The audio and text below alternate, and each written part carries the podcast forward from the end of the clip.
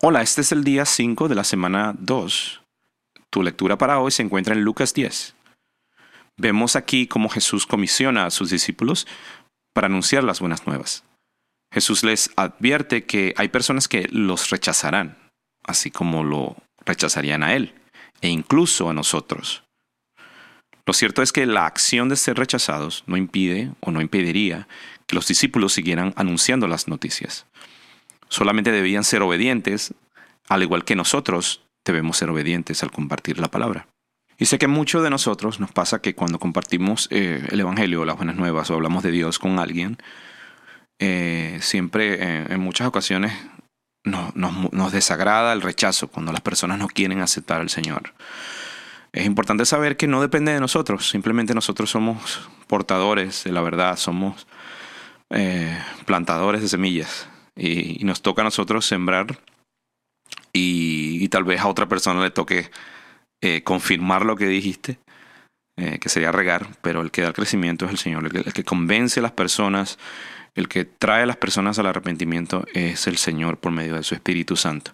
Nosotros simplemente no debemos desanimarnos cuando cosas así pasan, porque sí, ciertamente sí nos pega cuando, cuando hablamos de Dios, que, ciertamente es lo más preciado que tenemos con alguien, y esta persona simplemente nos dice no o nos rechaza. Nos hace sentir mal, pero ciertamente nosotros seguimos sembrando, seguimos haciendo lo que el Señor nos dijo que hiciera, quisiéramos y, y Él se encargará del resto.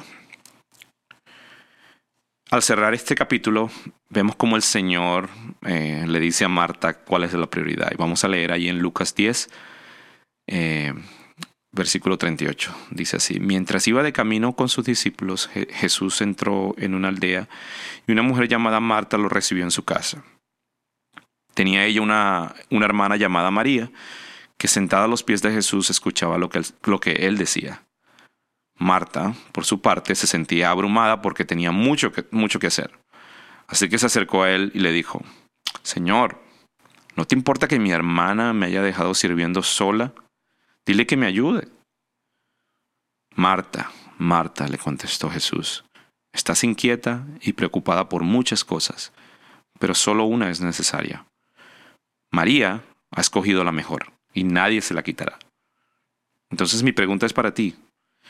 ¿Cuál es la parte que tú estás eligiendo? ¿La preocupación, el afán o estás eligiendo a Jesús? El Señor aquí nos dice cuál es la prioridad. Y es estar a sus pies, es estar escuchando de Él, estar buscando de Él, eh, en vez de estar preocupados y afligidos. Siempre elegimos esa parte. Pero en realidad la mejor parte, o digamos, eh, la mejor decisión que podemos hacer es buscar al Señor. Y no solamente eso, sino escuchar lo que Él dice y obedecer lo que Él, nos manda. Oremos. Padre, te damos gracias por este día, por tu palabra, por la palabra que nos enseñas. Realmente queremos que tú seas nuestra prioridad. La verdad es que, que en muchas ocasiones elegimos cosas antes que a ti y luego nos preocupamos porque nos alimentamos, porque no nos alimentamos de tu palabra. No es que las demás cosas sean malas, no sean importantes. Solamente no queremos que quiten el primer lugar, el primer lugar que tú te mereces. Estar a tus pies escuchando tu voz y tu palabra.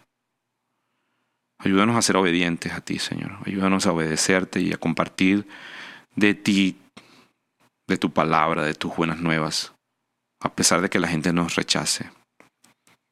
Ayúdanos a entender que es tu espíritu el que hace el trabajo difícil, que es el de convencer de pecado, de justicia. Yo solo quiero ser tu instrumento. Queremos ser tu, tu, instrumento para llevar el mensaje. Y bueno, te pedimos estas cosas en el nombre de Jesús. Amén. Bueno, y si quieres saber más sobre nuestra iglesia, Life Point Church, y sobre Jesús, me puedes escribir a, mi correo electrónico, que es Joey, se escribe J-O-E-Y, arroba livept.org. También lo voy a escribir en la, en la descripción de este capítulo eh, para que me puedas escribir si tienes alguna pregunta.